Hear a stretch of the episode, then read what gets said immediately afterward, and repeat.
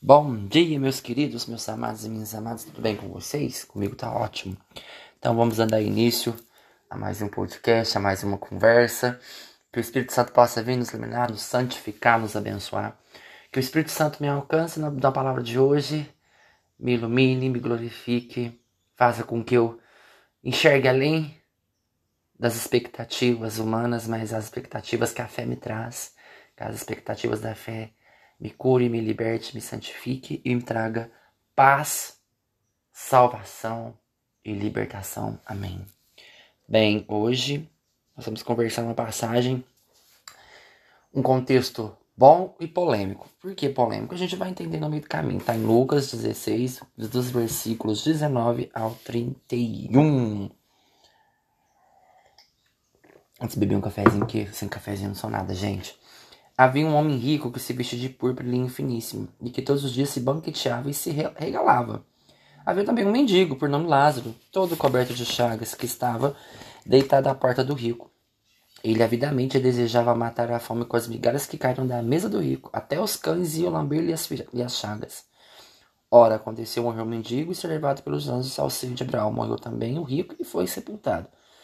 Estando nos tormentos do inferno, levantou os olhos e viu ao longe Abraão e Lázaro no seu seio. Gritou então: Pai Abraão, compadece de mim e manda Lázaro que molhe em água a ponta de seu dedo a fim de me refrescar a língua, pois sou cruelmente atormentado nessas chamas. Abraão, porém, replicou: Filho, lembra-te que recebeste seus bens e vidas, mas as os males. Por isso ele agora aqui é consolado, mas tu estás em tormento. Além de. Vou parar por aqui. Depois eu continuo, tá? Gente, é o seguinte: vocês viram o que, que acontece?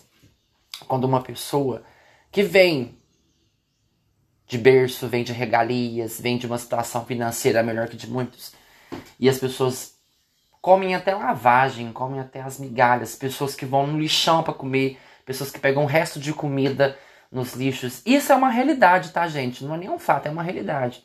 Na cidade pequena é muito difícil você ver alguém passando fome numa situação, porque tem sempre alguém perto para ajudar. Mas cidade grande, ou que milhares de pessoas dormem debaixo da ponte, que não tem onde morar, não tem um teto sobre dormir, não tem um muro que as proteja, pegam comidas de rua, vivem de sobradinhos, de picados. Quando Lázaro morreu, o que aconteceu? Pediu para que molhasse o dedo para refrescar, porque Lázaro sofreu em vida, porque o rico não tirou ele desses males, não tirou desses tormentos. Aí eu fico me perguntando, meu Deus, então se eu não fizer, eu vou passar por isso? Não sei. Mas a palavra de Deus está sendo muito clara. E parece até tão pesado, né? Tão, tão vingativo, mas não é. É a consequência do que você planta. Não adianta nada você vir numa vinda vindoura, abundante de regalias, se com o próximo você não fez um. Ah, quem lembra da parábola do jovem rico? Que quando Jesus pediu que, que ele observasse os mandamentos, ele disse que observava. Só que aí ele pegou e falou outra coisa: vai, vende os seus bens, ajuda, depois vem e me segue. Ele ficou tão triste que foi embora, porque ele tinha tantos bens, tantas coisas que ele afastou. Aí eu falo, o que, que o jovem rico teve? Ele não teve coragem de renunciar.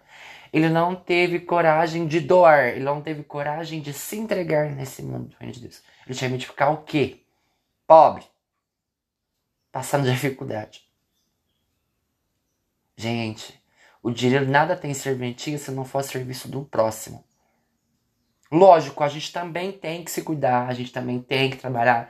É muito justo porque lá em Eclesiastes fala que nada mais é justo do que você trabalhar e do seu dinheiro você ter os seus próprios luxos, ter suas próprias, seus próprios cuidados. Dinheiro não compra saúde, mas nos ajuda a mantê-la. Saúde, dinheiro não compra felicidade, mas pessoas baratas se vendem por pouco. E assim vai. Qual que é o fator do dinheiro ali, né? Mas aí a gente vê a condição. Quando um foi pro céu, não sofreu os males que a vida lhe deu, porque foi humilde. Aceitava o que tinha de migalhas. E o rico sofreu tormentos. Mas dando continuidade. Além de tudo, há entre vós, entre nós e vós, um grande abismo, de maneira que os que querem passar daqui para vós não podem, nem os de lá para cá passar. Ou seja, olha o abismo gigante que existe no pobre e o rico. A gente, a gente existe essa diferença. Só que eu tava comentando esses dias, que é uma coisa que eu comento. Eu não acho o rico pior. Que o rico, quando tem classe, ele é humilde, ele é elegante, ele ajuda. Sim, claro, existe ricos arrogantes, metidos, prepotentes, sim. Mas o pior pobre metido é rico. Mal subiu na vida e já quer dar uma de rico. Ah, gente, me poupe. Desculpa o termo. Saiu de onde veio, não tem um pingo de humildade. Então esse abismo ainda existe. Sabe? Agora você falar assim, ó. Eu amo ser pobre. Mentira, você tá romantizando a pobreza. Porque ninguém ama sofrer, ninguém ama é, é, ficar dentro de uma situação. Não romantize pobreza, não romantize sofrimento, não romantize relações. As pessoas sofrem porque elas romantizam tudo. Aí quando vem uma, uma dificuldade, nossa, elas desabam, elas são as vítimas, elas são as coitadas, elas são injustiçadas, elas são tudo. Menos corajosas de tentar começar tudo de novo, né? O rico disse: Rogo-te então, pai, que mandes Lázaro à casa de meu pai, pois tenho cinco irmãos, para lhes testemunhar que não aconteçam virem também eles para neste lugar deste tormento. Aí eu paro aqui. Olha para você ver.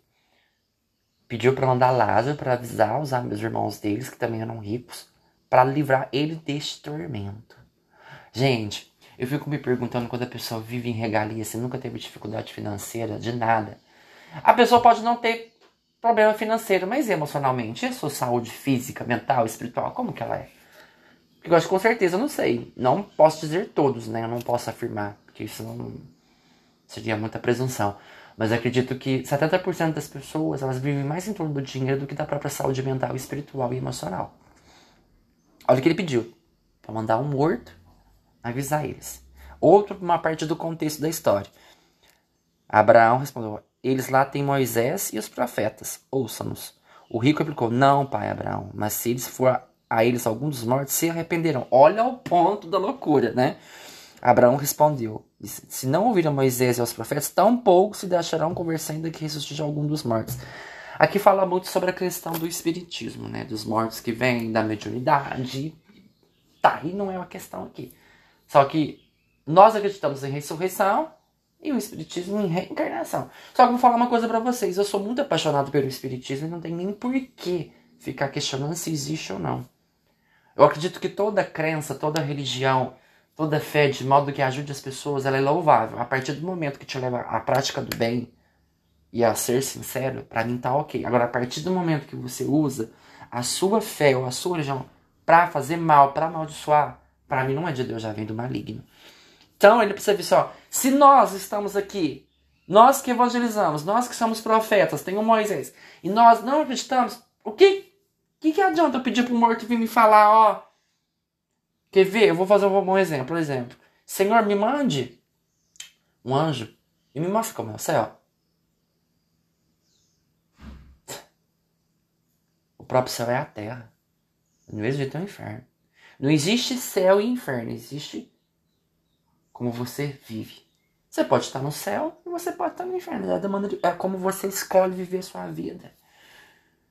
Não é esse meio, esse tempo que divide o céu e o inferno, é como você escolhe viver. Você pode fazer da sua vida o inferno dos outros também, ou você pode levar o céu até as pessoas. Um dia o padre, Mel, padre Fábio de Mello falou: Coração acomodado não tem direito ao céu. E eu estou vivendo o céu muito bem, eu sou muito grato a Deus, eu sou muito feliz por tudo. Pela maturidade que Ele tem me dado, de eu não estar tá voltando a minha vida para as coisas que me magoavam, que me feriam. Por exemplo, eu evangelizo, então, tipo assim, se você não pode escutar através de mim o que Deus quer te mostrar, então ore.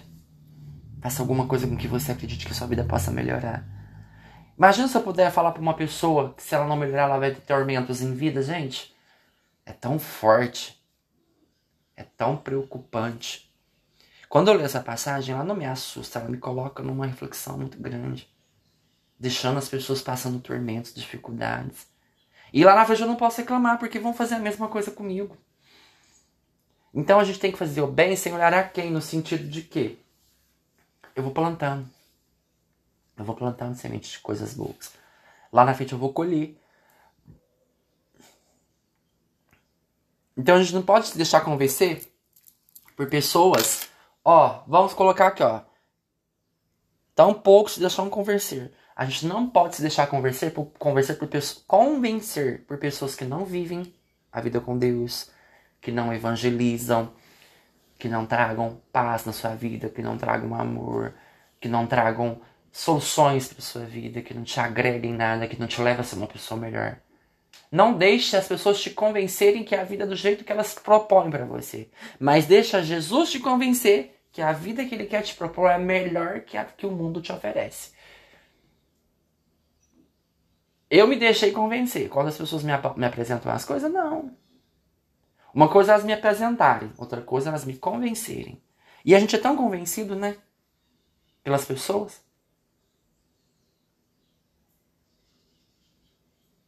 Eu ser convencido é uma coisa. Eu me permitir convencer é outra. Ah, eu sou muito convencido. Ah, essas convicções quebram. Então, dentro dessa passagem, traz muitos contextos, né? Traz a parte da espiritualidade da pessoa, traz a parte de dos mortos virem, traz a parte da, do abismo entre o rico e o pobre. Não tem como ficar só numa coisa só, né? A gente tem que abrir margem para tudo. Só se pergunte que tipo de pessoa que você quer ser e que tipo de pessoa você quer se deixar convencer. Deixa Jesus te convencer, mas não as pessoas, tá bom? Louvado seja nosso Senhor Jesus Cristo, para que sempre seja louvado. Que Deus vos guie, vos guarde e vos proteja. Amém.